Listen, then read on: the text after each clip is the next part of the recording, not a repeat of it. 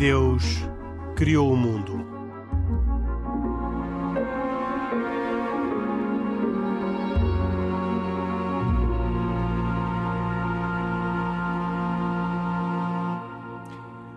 Boa noite. Bem-vindos a esta edição de E Deus Criou o Mundo, o primeiro programa deste último mês do ano, deste mês de dezembro.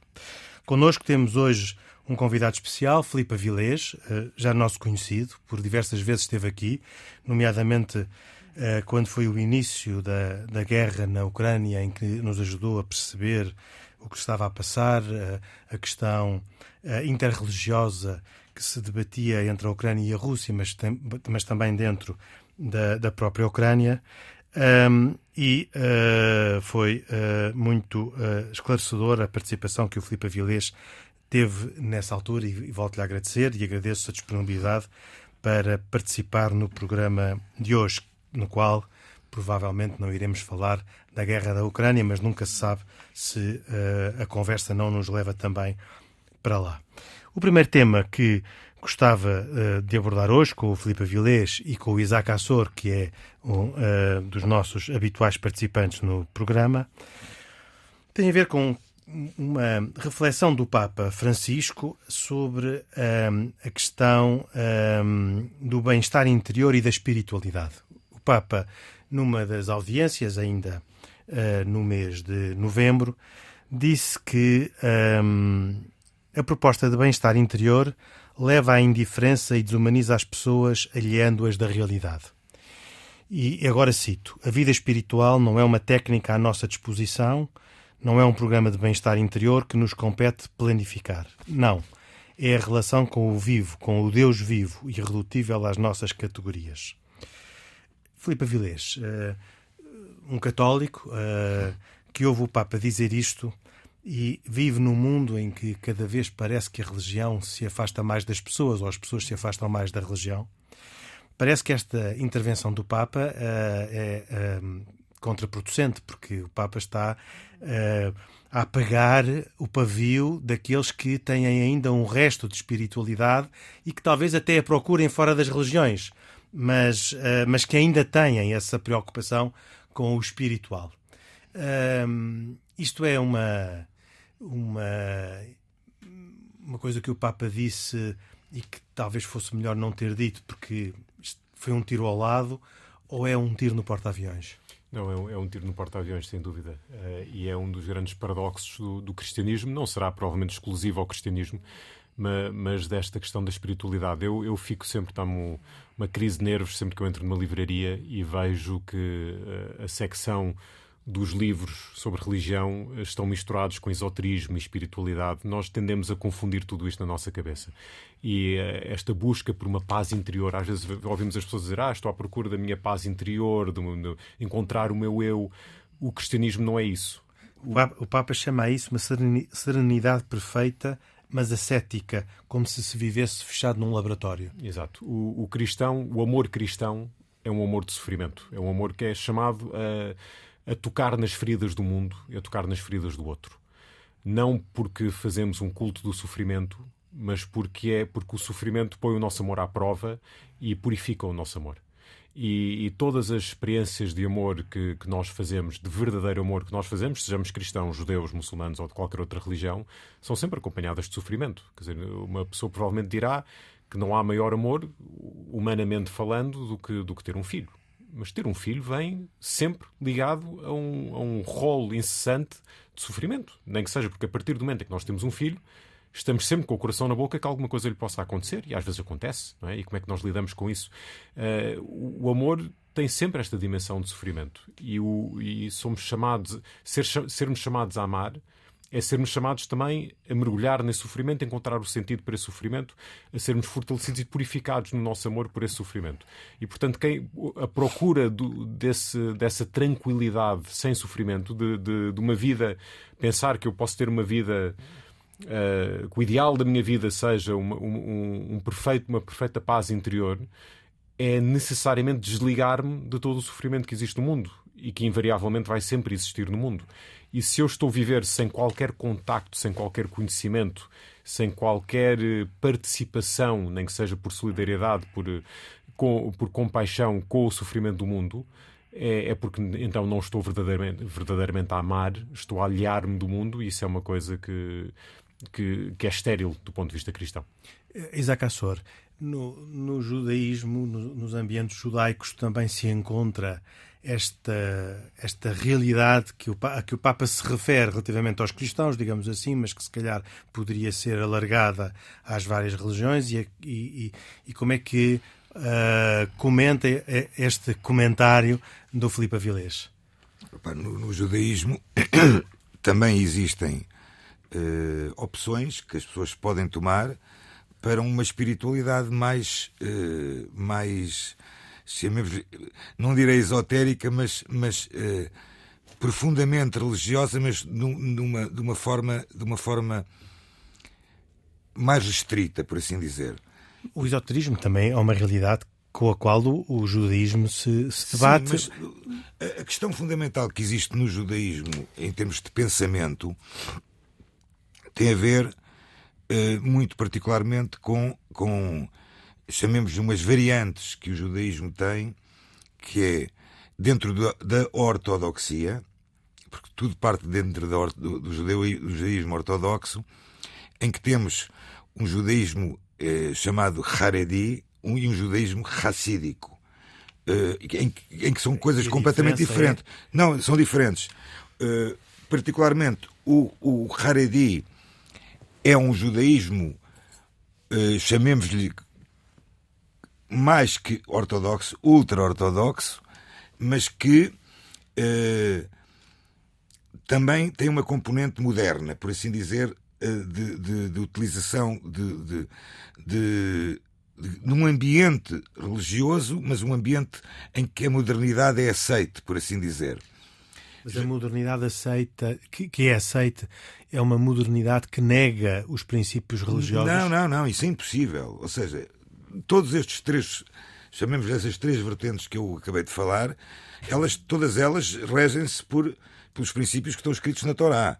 Agora, há é uma, eh, uma forma de, de encarar eh, alguns temas da modernidade de uma forma diferente. Por exemplo, no, no judaísmo racídico, que tem muito a ver com uma palavra, a base da palavra Hesed, Hesed que é, eh, digamos, eh, respeito, eh, amor de uma forma, a, a, vertente, a vertente racídica olha para o judaísmo de uma forma em que o componente espiritual é muito, muito, muito forte. Ou seja,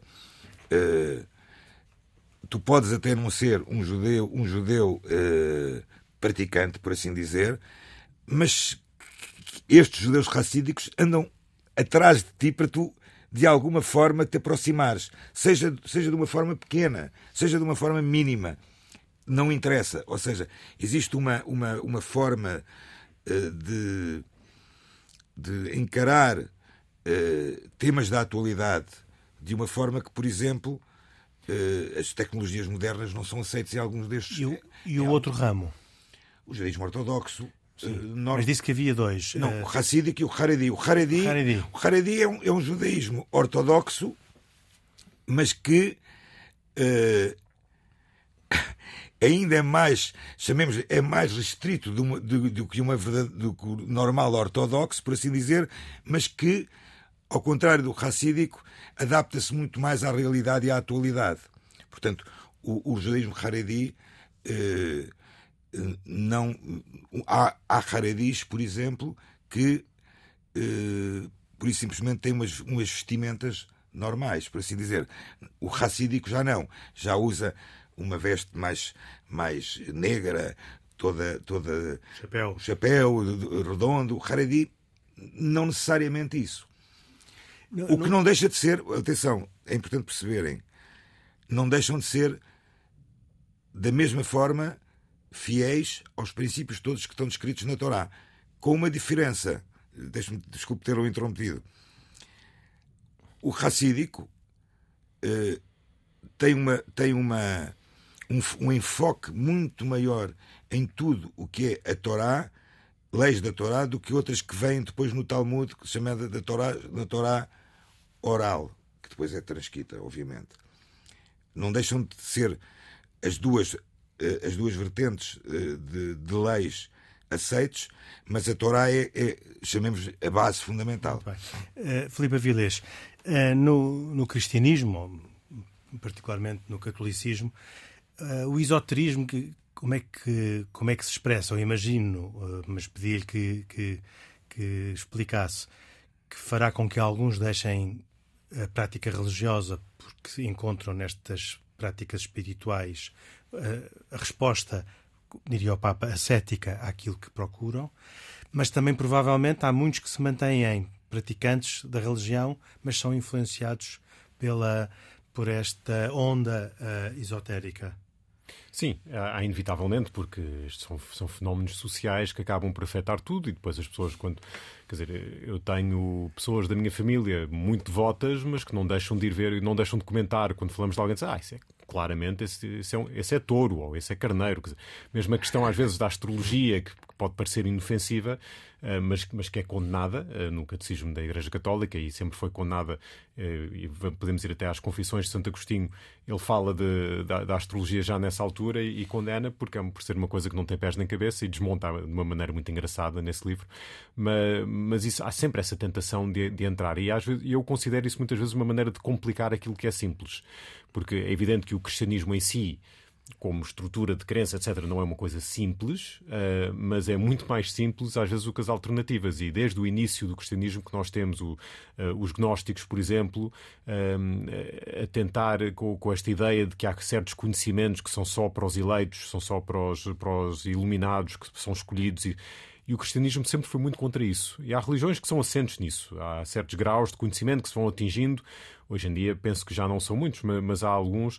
Um, penso que os os drusos, por exemplo, que existem muito no Líbano, na Síria, quer dizer, ainda tem uma, ainda é um, é um, um sistema de crenças Israel. e em Israel, em Israel, claro, uh, ainda é um sistema de crenças uh, muito muito esotérico e muito de, de, de só para graus de conhecimento. E o cristianismo não. O cristianismo é, há, há, uma verdade que é Jesus Cristo é, é o Messias, vem para nos salvar, salvou-nos através da sua morte e da sua ressurreição, derrotando a morte, e essa, e essa é a verdade para todos.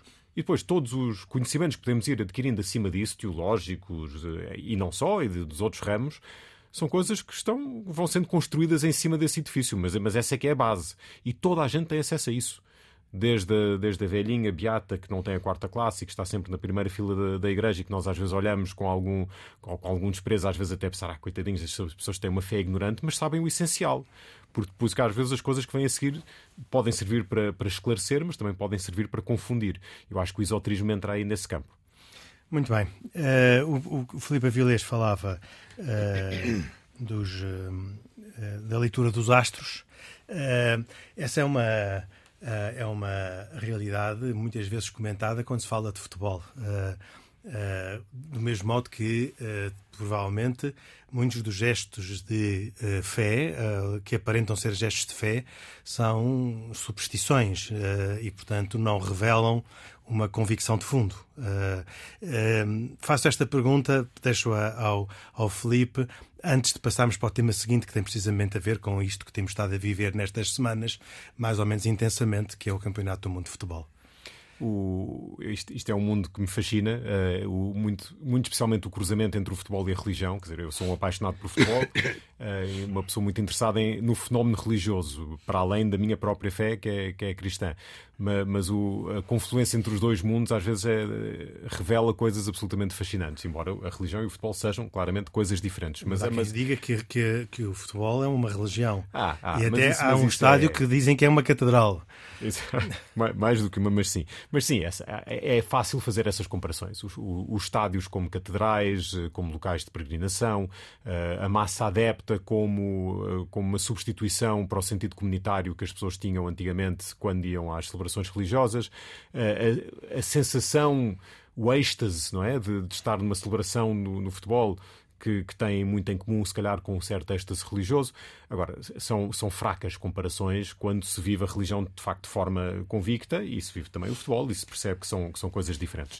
Uh, agora, de facto, o mundo, o futebol sendo uma, um, uma coisa que move tantas paixões e em que as pessoas têm as pessoas, o comum dos mortais que está a ver o jogo no estádio ou às vezes na televisão, preferencialmente no estádio, diria eu, mas a, a, total ausência de controle que tem sobre aquilo que está a acontecer e que vai afetar o seu bem-estar naquele dia e provavelmente nos próximos dias, e vai levar com os amigos se perder e vai poder gozar com os outros se ganhar tudo isso está completamente fora do seu controle, inevitavelmente as pessoas procuram formas de tentar controlar o incontrolável e isso é que são as superstições.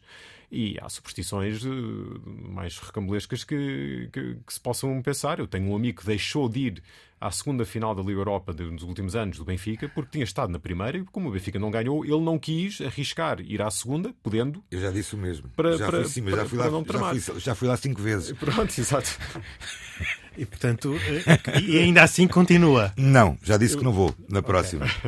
Eu, descobri uma superstição quando estava a escrever o meu livro sobre a Taça de Portugal uh, que eu nunca tinha ouvido falar, que são pessoas que têm o, seu, o, o, o volume da televisão, quando estão a ver o jogo na televisão.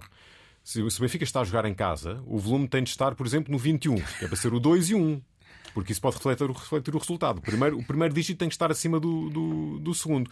E se o jogo é fora, é o contrário. Portanto, aí pode estar no 19, porque aí é o Benfica está a jogar fora.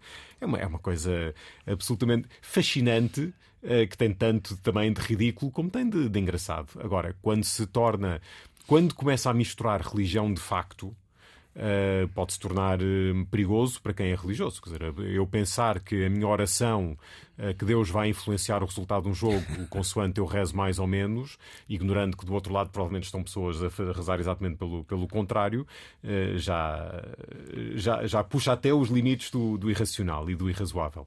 Eh, e, e, quando nós vemos muitas vezes os jogadores que se, que se benzem a entrar em campo ou que se benzem quando marcam um golo, podemos questionar até que ponto isso é mesmo uma manifestação de religiosidade sincera ou se, é, se não é uma fezada. Como disse, eu, eu falei disto há muito pouco tempo e mais tarde posso contar um bocadinho mais disso com, com o Fernando Santos. Entrevistei-o a propósito de, agora do Mundial e de, da sua, de como ele concilia a sua fé com, com o futebol. E perguntei-lhe sobre isto. Ele disse: Não, isso não é fé, isso são fezadas. Uh, o que me deu uma grande dificuldade, depois que eu tinha que traduzir o, o, a entrevista para inglês e não, não a tradução para fezada em, em, inglês que faça sentido. Mas, mas, é, mas é exatamente isso. É exatamente isso. E portanto há que distinguir entre a fé e a fezada e, e as superstições sendo compreensíveis, são algo que nós devemos mesmo em nós tentar uh, evitar dar-lhes força, porque senão qualquer dia controlam-nos a vida e, e isso aí torna-se muito difícil viver com isso. O Isaac é um, um homem também apreciador de futebol, uh, uh, assiste regularmente, tanto quanto eu sei, a jogos do, do, do seu, da sua equipa. Um, também tem uh, assim uns gestos de fezada e de superstição uh, que o façam entrar no estádio com o pé esquerdo ou uh, até tenho alguns mas com o direito. até tenho alguns mas outros mas há muitos que não poderei divulgar porque então, são, são de tal maneira diga só os inocentes diga só os inocentes. Por exemplo um penalti. Nunca vejo um penalti. Vejo sempre mesmo vir-me de costas e apela a alguma coisa, não sei o quê, para, ou para marcarem ou para falharem. Uh, portanto, mas e tenho várias outras coisas mais. Mas eu acho que eu estou de acordo com, com o Felipe. Uh, uh, a forma como, como se encara a religião para uma pessoa que é religiosa, que é crente, que é, que é equipará-la a, a, um jogo de futebol ou uma outra qualquer espetáculo desportivo, seja ele qual for, apelar hoje à oração para, para, para, para que o resultado seja positivo ou, ou negativo para os outros, eh, não é, não é o caminho de certeza e não é por aí. Eh, mas, mas já agora há aqui uma coisa interessante que talvez seja, ainda venha a propósito, e que tem a ver com aquilo que o, que o que o Filipe falou há pouco da questão da astrologia, ao contrário do que, do que, do que o Filipe diz em relação, e bem, em relação à, à Igreja uh, cristã, no judaísmo a, a questão da, da, astrologia não é tomada assim tanto de ânimo, tão, tão ânimo leve. Porque o judaísmo tem muitas manobras com uh, dados que poderiam ser esotéricos, e, e, há, números. E, há, e, há, aqui uma coisa interessante, por acaso, que eu acho que era importante falarmos. E estamos a falar do Talmud. O Talmud é que, é que fala sobre, essencialmente sobre a questão dos astros, em que ele, ou seja, cada mês do ano judaico é equiparado a um astro. e, e, depois menciona uma coisa interessante. Quando se entra no mês de Adar, que é o mês, o mês de Adar é o mês onde calha a festa de Purim, há um rabino que diz: um judeu deve evitar litígios com gentios no mês de, de, de Ave, porque o seu mazal, o seu mal, vai ser um mal mesmo. E deveria apresentar o seu caso ao tribunal no mês de Adar e não no mês de Ave. Qual é o mês de Ave? O mês da destruição dos templos. Uh, segundo o Talmud, por exemplo, quem nasce sob a constelação do Sol atingirá a iminência, e aquele nascido sob Vênus tornar-se-á rico e imoral. Imoral? E imoral. Quem nasce sob a Lua sofrerá o mal. Mas eh, no judaísmo há uma relação uh, direta entre ser-se rico e ser-se imoral? Não, isto é, uma, é o que é o Midrash, o que é, seja, é, são os comentários rabínicos Sim, que fazem. A, a, curiosidade que me suscita a mim, que não conhecia, mas, e mas... talvez aos ouvintes, é se há uma relação é... intrínseca no judaísmo entre a riqueza e a, e a imoralidade. E a imoralidade. Não, a riqueza poderá levar a muita imoralidade também. Mas não, não, não é sempre, ou seja, não, não, é, não é um dado adquirido. Tanto mais que nestes rabinos do Talmud terá 10 opiniões, haverá 8 ou 6 que dirão que é imoral, outros que dirão que não é. Uh, já agora, para terminar, aquele nascido sob Saturno sofrerá frustração, sob Júpiter, Júpiter será justo, e o nascido sob Marte será um cirurgião ou um abatedor. O dia do nascimento, portanto, é visto pelos rabinos como um dia no qual a sorte astrológica pessoal está na fase mais potente. Ou seja, agora, isto é. Isto é Todos, todos, vamos, já, todos vamos ouvir a, a, sua conclusão, mas ficamos todos com a mesma curiosidade. O Isaac nasceu uh, nasci, sob a influência. Não sei, por acaso não sei. Hum, não sei, não nem, sei. Nem, nem, sabe do seu pai, que era o abatedor da comunidade era, de Lisboa. Também, não, também, não sabe se... Bem, poderá ser, poderá ser sob Marte mas não, não sei. Mas num próximo programa darei esta informação. Muito bem, mas ia dizer, eu interrompi-o. Não, eu, o que eu ia dizer é que uh, a, a, a, relação que existente entre uh, a astrologia, um pouco também da, do misticismo, por exemplo, é algo que no judaísmo racídico, aquele que falámos antes, é um bocadinho, uh, digamos que, rebatido, por assim dizer. Este judaísmo racídico que falámos há pouco é algo que aparece alguns no século XVIII, final do século XVIII, início do século XIX. Portanto, tudo o que é Kabbalah, misticismo, eles rebatem muito esta, esta do misticismo. E no judaísmo existem, sem dúvidas, mesmo dentro da vertente ortodoxa, muitas, eh, chamemos, eh, posições antimísticas e místicas. Eu, pessoalmente, por exemplo, sou um grande apreciador do misticismo. Aliás, misticismo este que também, já muito antes, alguém que ainda não falámos hoje, também começa a falar, século XII, século XIII, já começa a falar sobre isto, que é Maimónides. Uh, portanto, há, no, por exemplo, voltando a Maimónides, existem facções no judaísmo ortodoxo que não seguem Maimónides, seguem outros, outros grandes pensadores judaicos. Portanto, existe aqui uma, uma, uma, uma panóplia de, de quase de opções que são feitas.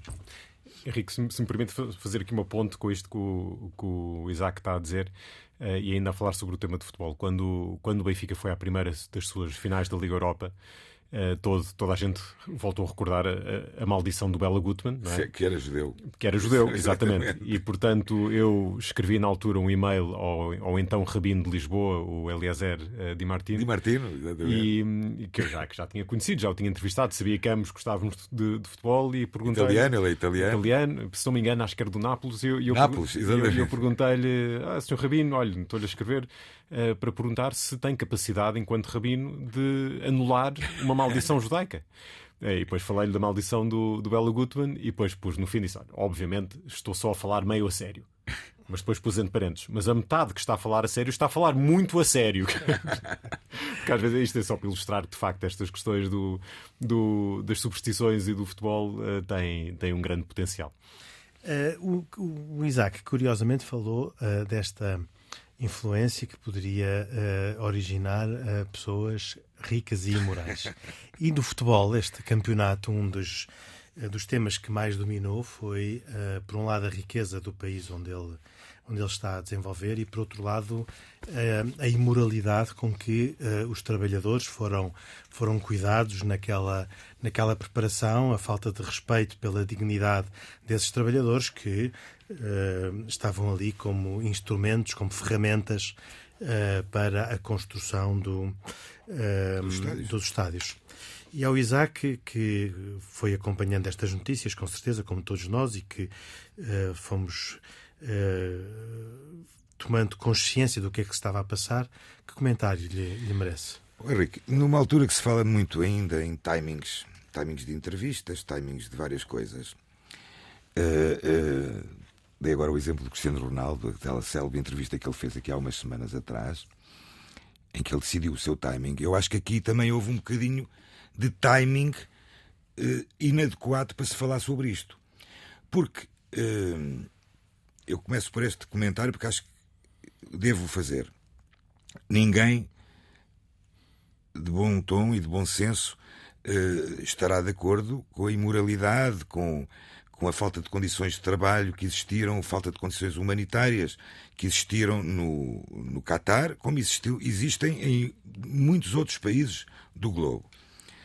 A verdade é que a decisão de ter sido feito o Mundial no Catar foi tomada, se não me engano, há quase 20 anos ou 15 anos. Há 12, 12 15 não, anos. 11 ou 12. O Sr. Blatter disse há 10 anos, na entrevista que deu, e na qual se revelou arrependido por não ter escolhido os Estados Unidos em vez do Qatar.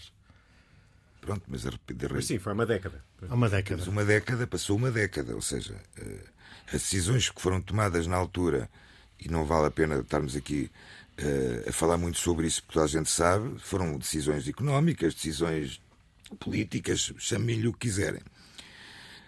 Eu não ouvi falar em 10 anos, até à altura do Mundial, de, de, de que se criticasse tanto a falta de condições humanitárias no Catar, quando toda a gente sabia que existiam e existem.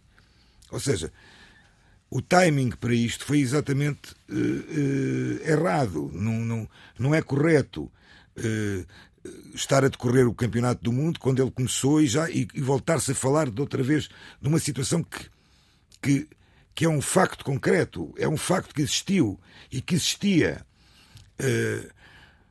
Que mais poderei comentar? Eu, eu, eu, acho que isto é um bocado da, da, da, da falta de, de, de responsabilidade das, das, entidades internacionais tomarem decisões, mas quando tomam as decisões, então que, que, que, que, que, encontrem soluções para elas, não é? Não, não, é, não é no momento do, do, do, do, do campeonato do mundo que se vai conseguir. Qual era a ideia? Era, era não houvesse campeonato do mundo? Mas se calhar 10 anos antes devia-se ter tomado atenção a isso, não é? Pois. Eu acho que é um bocado hipócrita. Eu acho que isto é, um, isto é a hipocrisia do ser humano a, a, a querer aparecer em público Sim. Acho que há um, moralismo fácil. Moralismo, exato. Há um moralismo fácil em muitas das críticas, das críticas que se estão a fazer agora. Quer dizer, eu compreendo, por um lado, que a Amnistia Internacional faça campanhas pelo direito dos trabalhadores no Qatar, aproveitando o facto de haver lá o Mundial. É uma, é uma boa altura para chamar a atenção Correto. para o problema. Isso compreende e a, a, campanha que fizeram, aliás, está, está muito bem feita. Um, já não compreendo quem diz agora ah, eu nem sequer vou ver os jogos porque o Qatar não respeita, não respeita os direitos humanos. Hipocrisia. Uh, é, isso, isso é um, eu penso que é um moralismo fácil. Uh, há aqui várias questões que são importantes. Um é a falta de confiança nos números, que são sempre graves, de pessoas que de facto morreram uh, na preparação para o Mundial. Uh, o The Guardian foi quem primeiro lançou números assim astronómicos, foi em fevereiro, quando fez, quando fez exatamente 10 anos desde que tinha sido decidido o, que o Mundial seria no Qatar. Fizeram um, uma reportagem, uma investigação e concluíram que nesses 10 anos tinham morrido 6.500 pessoas a trabalhar no Qatar. 6.500 migrantes. A trabalhar em geral? A trabalhar em geral. Em geral. O problema é que é a trabalhar em geral. Em obras em vários sítios. Não só nos estádios. Nos estádios morreram 38. O que é terrível, ou 37. É terrível, são 37 a mais, mas são mais 9 do que morreram a construir os estádios de, na, no Mundial da Rússia. Um, agora. Na Rússia também havia falta de condições humanitárias. Também, e, também, e também não há respeito pelos direitos humanos, direitos humanos. agora, e, e, também não se tratam bem as minorias. Portanto, e, e, quando, e quando o Mundial foi na China? Os Jogos Olímpicos na China? Os Jogos Olímpicos na China, exatamente, é outro caso. Portanto, há aqui, há aqui uma série, se formos por aí, às tantas, uh, quer dizer, as pessoas que, que vão boicotar os Jogos também não usam telemóveis, porque os telemóveis têm componentes que vêm do Congo e se alimentam às guerras civis no Congo. Não estou a dizer que devemos ser completamente uh, uh, impávidos perante todos os problemas que existem. Claro que temos que batalhar por um mundo melhor e, e fazer pressão, eh, mas, mas também a, a, solução do boicote eu não vou ver não é uma solução, ou eu, eu vou deixar de usar não é realístico. Agora, falando aqui do, deste Mundial no Qatar, há também um aspecto importante que é esta pressão toda que já esteve ao longo destes anos em cima do Qatar e que continua e que há de continuar tem levado a que o Qatar implemente muitas melhorias na forma como trata os seus Exato. trabalhadores. Portanto, eu, eu falei há poucos dias com. E essas com... melhorias, diz o Felipe, entende-se, resultam da pressão por causa do campeonato. Penso que sim, penso que sim, porque, porque são melhorias que não, se, que não se aplicam no Bahrein, que é ao lado, nem necessariamente nos Emirados Árabes Unidos, quer dizer, onde, onde que vivem uma realidade muito semelhante. Aliás, o Papa esteve no Bahrein há muito pouco tempo eh, e, e, uma das chamadas de atenção que ele fez foi precisamente para a questão dos direitos humanos. Mas ele não deixou de ir. Porque o Bahrein não respeita os direitos, os direitos dos trabalhadores. Ele foi e mandou o recado lá. Portanto, eu acho que é, isso é uma forma muito mais eficiente de fazer as coisas. É ir, é estar presente, e, e, depois, e neste caso, a FIFA, que todos nós adoramos odiar a FIFA, não é? Uh, enquanto adeptos, mas uh, este é o papel da FIFA: dizer, amigos, vocês agora têm um Mundial, seja tenha sido uma decisão certa ou errada, nós agora queremos ver aqui resultados positivos e efeitos positivos, senão estamos todos tramados e, e não vão, nunca nos vão deixar de criticar. Agora, o, eu falei há poucos dias com o vigário apostólico, portanto, o responsável pela Igreja Católica uh, no, na Arábia do Norte, o bispo Paulo, Paul Hinder, que é suíço, monge, frade capuchinho, e ele e perguntei-lhe sobre isto. E ele disse: primeiro, uma coisa interessante é que as igrejas no terreno não sentiram um grande aumento a nível de, de mortalidade uh, em condições de trabalho. Portanto, o, o, que me leva a crer, isto não são números concretos, é um, é um, é uma, é um feeling, uh, mas de quem está no terreno, mas leva-me a crer que estes 6.500 que morreram em 10 anos, que são 650 por ano, não, não foi alterado pelo Mundial. É, quer dizer, é uma taxa de mortalidade muito alta, que já era antes e que, se não houver reformas, continuará a ser. Portanto, não é, um, não é uma causa do Mundial, é uma causa não é uma de falta. De, não é uma consequência do mundial, é, exato, não é uma consequência do mundial, é uma consequência de falta de condições e de uma mentalidade que ainda, disse, disse o bispo também, numa região onde até há muito pouco tempo havia escravatura e que ainda vê a mão de obra barata como mão de obra escrava e tratado de acordo.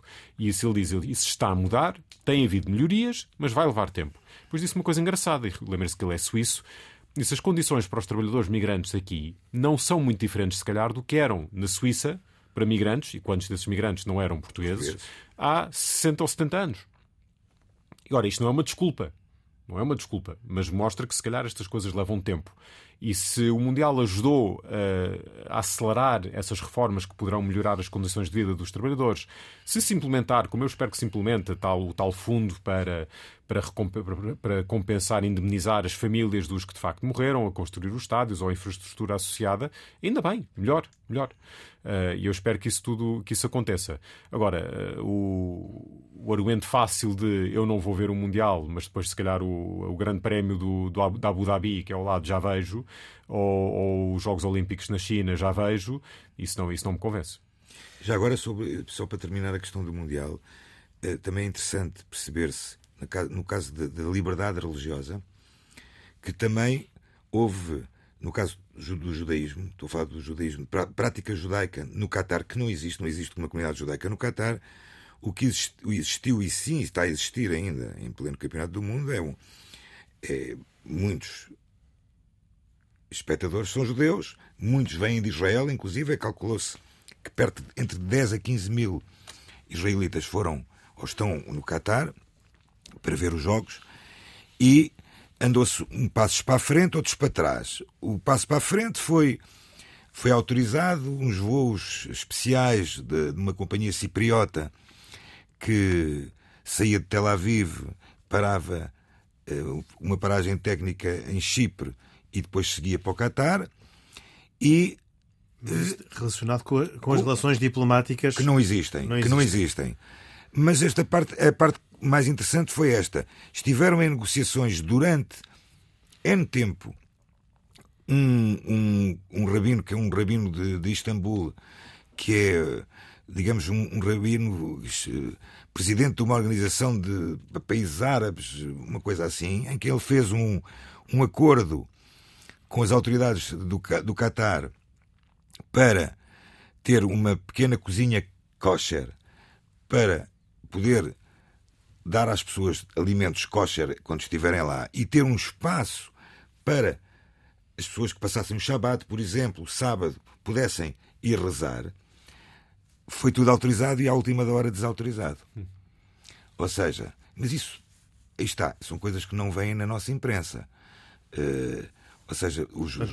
obviamente não há nenhuma uh, sinagoga. Não há país, nenhuma sinagoga, mas. Portanto, teria... esta, esta, esta, tenda de sinagoga. Era, era, sinagoga. Sim, não, não, não ficou possível. sem efeito. Em contrapartida, pelo que eu li nas notícias, a Igreja Católica uh, tem, uh, foi autorizada a celebrar missa pública todos os dias da, do Mundial, ou estou a dizer mal, uh, Filipe? Olha, eu não tenho essa informação, mas eu sei que há, há comunidades católicas uh, e de outras confissões cristãs no, no Catar. 14% da população do Catar é cristã, toda, quase toda migrantes, filipinos, indianos, muitos indianos de Kerala, portanto está lá a Igreja Católica Ciro Malabar e, e Malankara, para além das ortodoxas, muitos coptas do Egito também, esses ortodoxos. Portanto, há comunidades cristãs e, e que têm liberdade de culto. Um, certamente com algumas restrições, não, não, não podem com certeza andar a pregar na rua, não é? Mas, mas não se compara com a Arábia Saudita, por exemplo. Uh, o Qatar, Bahrein, esses países têm, têm dado alguns passos, até com apoio e alto patrocínio das, das respectivas famílias reais, uh, que em alguns casos cedem mesmo o terreno para a construção de, de catedrais e, e, portanto, não me admira nada que haja missa, que haja missa de fácil acesso para os turistas que, que, que assim a procurem no, no Qatar.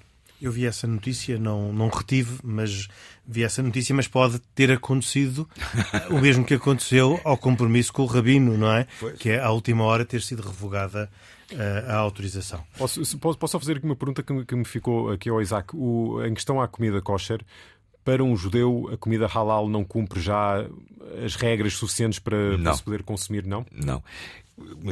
Mas tem piada que, ao contrário, os muçulmanos comem a comida kosher. É porque no, na, na, vertente judaica, na, eh, ou seja, uh, falando, estamos a falar principalmente do abate de animais. Uh, a parte mais, chamemos-lhe mais, mais importante, por assim dizer, em que o halal e o, e o kasher e o kosher são, são muito idênticos, mas o, o, o, ritual do abate judaico ainda é mais ainda é mais rigoroso ainda é mais rigoroso portanto um judeu que é observante e coma comida kosher não vai comer halal okay. um muçulmano que é observante e que come comida halal vai comer comida kosher mas pronto isso muito bem. Eh, eu gostava de ter tempo para ainda fazermos as recomendações, mas o tempo anda mais depressa do que às vezes nós desejávamos. Tipicamente no futebol, quando a nossa equipa está a perder, o tempo anda muito depressa e é inversa quando está a ganhar. É verdadeira também, anda devagar demais. Temos que ficar por aqui. Eu gostava só de referir, talvez no próximo programa possamos falar, que uh, o Papa uh, Francisco se encontrou com o Congresso Mundial Judaico, a quem disse que a guerra é sempre uma derrota para toda a humanidade uh, pediu, uh, disse que era um sacrilégio para judeus e, e, cristãos aquilo que está a passar na Ucrânia e por isso, diz o Papa, cito, como judeus e cristãos, tentemos fazer tudo o que for possível para acabar com a guerra e abrir caminhos de paz. O tema permitiria que com o Filipe Avilés voltássemos a, ao assunto da Ucrânia, eh, até por causa da posição que alguns consideram ingênua do Papa relativamente ao tema da guerra, mas de facto o tempo não Fica nos para outra. Ficará para outro programa, quem sabe para a semana. Este termina por aqui. Teve a participação de Filipe Avilés, que agradeço ter aceito o nosso convite, e diz a Cássio, como, como sempre, um programa com produção de Carlos Quevedo, cuidados técnicos de João Carrasco e produção executiva de Cristina Condinho. Voltamos dois, oito dias, até para a semana, se Deus quiser. Boa noite.